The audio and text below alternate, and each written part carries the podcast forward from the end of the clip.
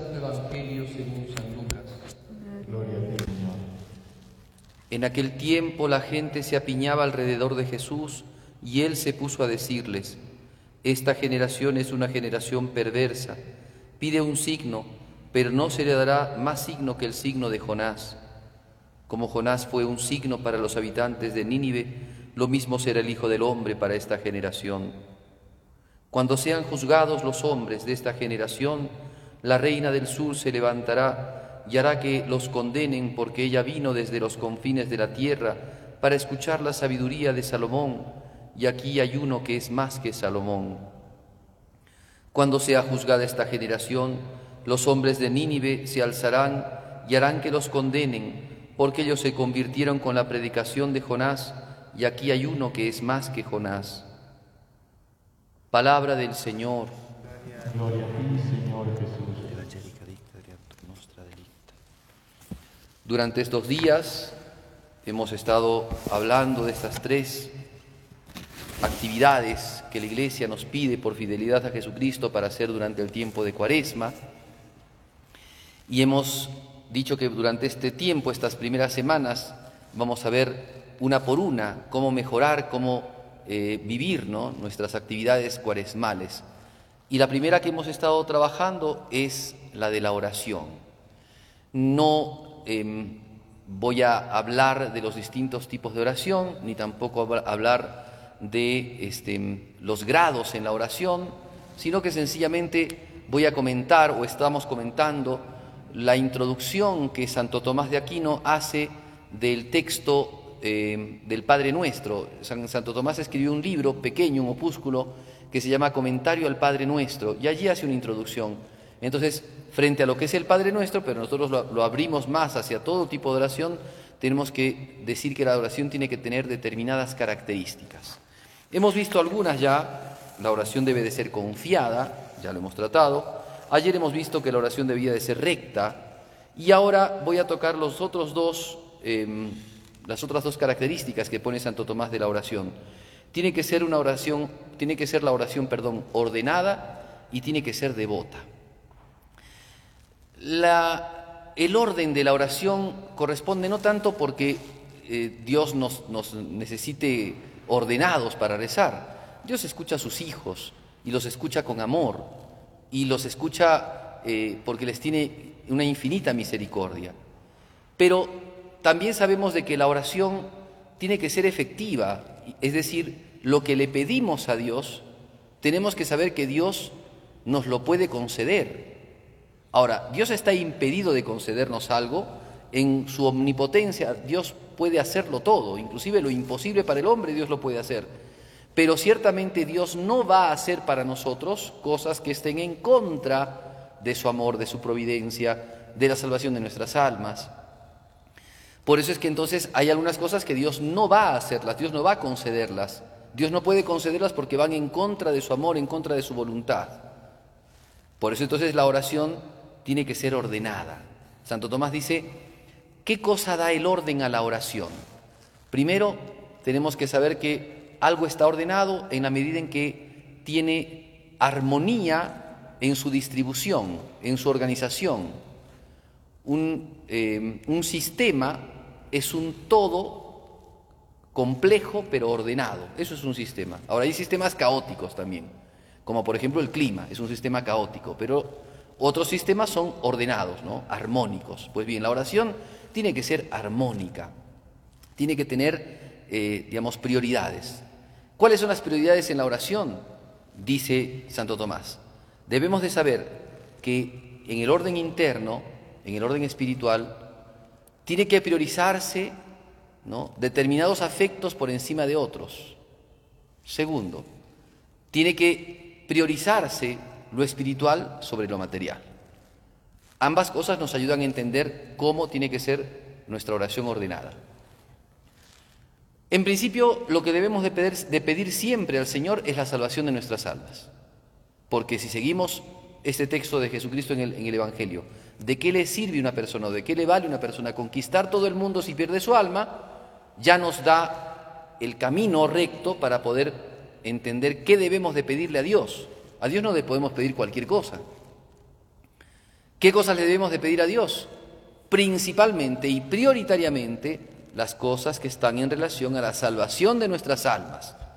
Y ya por aquí empiezan a haber ciertos derrapes ¿no? en nuestras oraciones, porque muchas veces pedimos cosas no viendo la salvación del alma, sino con otros intereses. ¿no? Y a veces esos intereses son intereses, no digo pecaminosos, pero sí tal vez mundanos.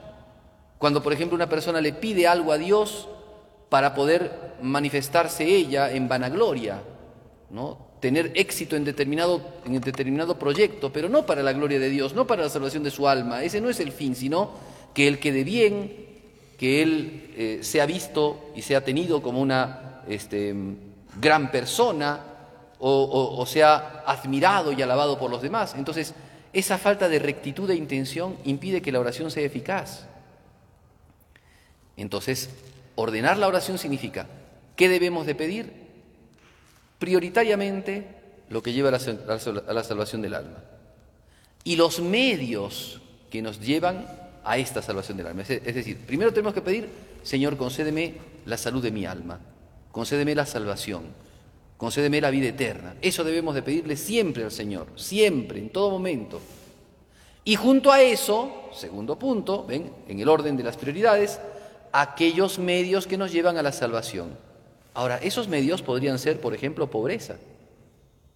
Podrían ser, por ejemplo, indigencias, limitaciones, dificultades, cruces. También están, son parte de la voluntad de Dios. Decía Job, si de Dios recibimos los bienes, ¿por qué no vamos a recibir los males? Por tanto, también tendría que ser para nosotros una parte de nuestra oración pedir al Señor poder cargar la cruz, tener la fortaleza para poder llevar la cruz que Dios nos pone. Pero si se dan cuenta, hoy día no sé si todos rezamos así. Nos falta ese orden en la oración. Muchos pedimos éxito en esta tierra. Que me vaya bien en esto, que termine tal cosa, que me vaya bien en el trabajo. Claro, son cosas interesantes, son cosas que también Dios nos escucha y en muchas circunstancias nos ayuda y nos salva. Pero siempre todo eso está en relación a la salvación de las almas y no sin ellas. Entonces, la oración debe de ser ordenada. En orden, dice, en orden, eh, perdón, sabiendo de que el orden espiritual está por encima del orden material. Si pedimos algo material, tiene que ser en función de lo espiritual. Y también en el orden de los afectos. Y en ese sentido, por ejemplo, pedirle al Señor la caridad. Nosotros le pedimos paz al Señor. Por ejemplo, en este tiempo, el Papa nos ha, pedido que durante el tiempo de Cuaresma roguemos al Señor por nuestra conversión, pero también que pidamos por la paz. Bueno, ¿Es, una, cosa importante para pedir en el mundo la paz? Por supuesto, por supuesto. Entonces, miren ustedes, pero la paz se desprende de la caridad, la verdadera paz, no esa paz fingida que es yo no te pego pero tú no me pegas, sino es la paz que es la búsqueda fraterna del bien común. Entonces, esa paz debemos de buscar, esa paz debemos de pedir. Pero si es que uno las ve, la ve a esta paz, en el orden de la caridad es justamente por caridad que se pide la paz. Entonces, en el orden de los afectos hay que pedir primero aquello que nos lleva a vivir la caridad, el amor a Dios y el amor al prójimo. Y después de eso, lo demás. Así se ordena más o menos la oración del cristiano. Así esa oración es ordenada y por, tanto en ese orden es efectiva, es eficaz. La segunda, la segunda característica que vemos hoy día de la oración, de cuando rezamos, tiene que ser la devoción, la oración devota. La devoción es esa unción que nosotros damos a la oración, la humildad, el arrepentimiento, el recogimiento, el deseo de escuchar a Dios, por eso también el silencio, ¿ven? Todas esas cosas generan a nuestra oración devoción. Ahora, ¿qué cosa se contrapone a la devoción? La alaraca, el hablar desaforado. ¿Se acuerdan? Jesucristo antes de decir el Padre Nuestro, hemos escuchado el día de ayer en, el Evangelio, dice, cuando vayáis a rezar no hagáis como los gentiles que, piensan que porque van a hablar mucho van a ser escuchados. No habléis así, no recéis así. Entonces, esos aspavientos, esas cosas eh, de extroversión. Em, histriónicas que a veces tenemos, a veces eso es lo que impide la oración. Cuando vayas a rezar, dice Jesucristo, entra en lo escondido de tu habitación, que, que tu Padre vea, no, no los demás, no nos hace falta que vean los demás nuestra oración. Está también la oración comunitaria, pero también hay que tener cuidado que en la oración comunitaria no nos mandemos la parte nosotros, porque quien tiene que ser alabado y bendecido en la oración comunitaria es Dios, no nosotros. Entonces, si uno se pone con posturas extrañas, extravagantes, ¿no? Eh, excéntricas, llama uno la atención y no es Dios el que llama la atención, sino uno. Por eso es que cuando en la liturgia, por ejemplo, se quieren hacer extravagancias, ¿no? Hacemos cosas fuera de lo común para que la liturgia atraiga a los jóvenes o cosas así, esas cosas no tienen sentido, porque es oración y en la oración es que tenemos que hablar con Dios, es Dios el protagonista, no nosotros. Nosotros estamos en comunión con Dios, pero es Dios el que tiene que ser lavado y bendecido.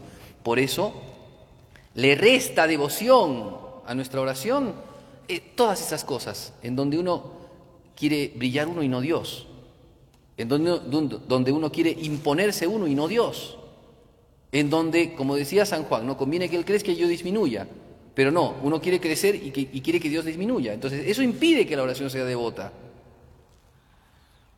Bien, la oración tiene que brotar de la caridad, es otro elemento importante para que tenga devoción, porque la devoción es justamente esa actitud del cristiano que ama mucho a Dios y que por el amor que le tiene a Dios le habla con respeto, lo escucha con amor, lo obedece con toda su voluntad y busca en la alegría ¿no? vivir la paz. Eso es una cosa importantísima, ¿ven?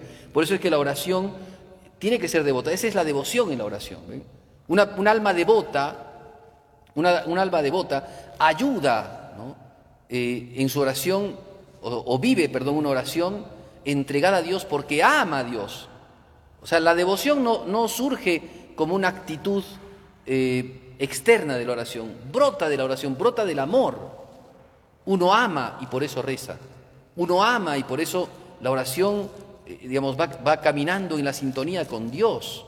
Es por el amor. Entonces, para que haya devoción tiene que haber amor. Y el amor hace que uno entre en detalles, ¿no? Si voy a rezar, busco un momento, no cualquier rato. No rezo este, de cualquier manera. Busco un momento, busco un lugar, busco el silencio, busco de qué hablar, porque cuando nos acercamos a Dios, tenemos que saber qué cosa le vamos a decir a Dios. Imagínense si nos dicen, a ver, ve a hablar con el, qué sé yo, con el Papa, ¿no? Y no tenemos tema de hablar, tema de conversación, no vamos a ir a, a improvisar ahí, ¿cierto? Si voy a ir a rezar, tengo que saber qué cosa le voy a decir al Señor. Por eso, reparar antes para poder rezar bien. Hacer lo que se llama la preparación próxima para la oración. De a poquito voy caminando, mientras voy viniendo a la misa, por ejemplo, voy haciéndolo despacio y voy pensando, ¿qué voy a hacer? ¿A dónde estoy dirigiéndome? ¿Con quién voy a hablar? ¿Con quién me voy a encontrar? Y eso va disponiendo mi corazón para que pueda rezar mucho mejor. Oración fervorosa, oración devota, brota del amor. Y entonces así tiene que ser la oración, así tenemos que incentivarnos en este tiempo de cuaresma a rezar más y mejor. Pidámosle a nuestra Madre, la Santísima Virgen María, que tengamos entonces en nuestras oraciones estas características, ¿no? que sean oraciones confiadas, rectas, que sean oraciones ordenadas y devotas. Que la Virgen Santísima nos conceda estas gracias para poder agradar a Dios también cuando rezamos.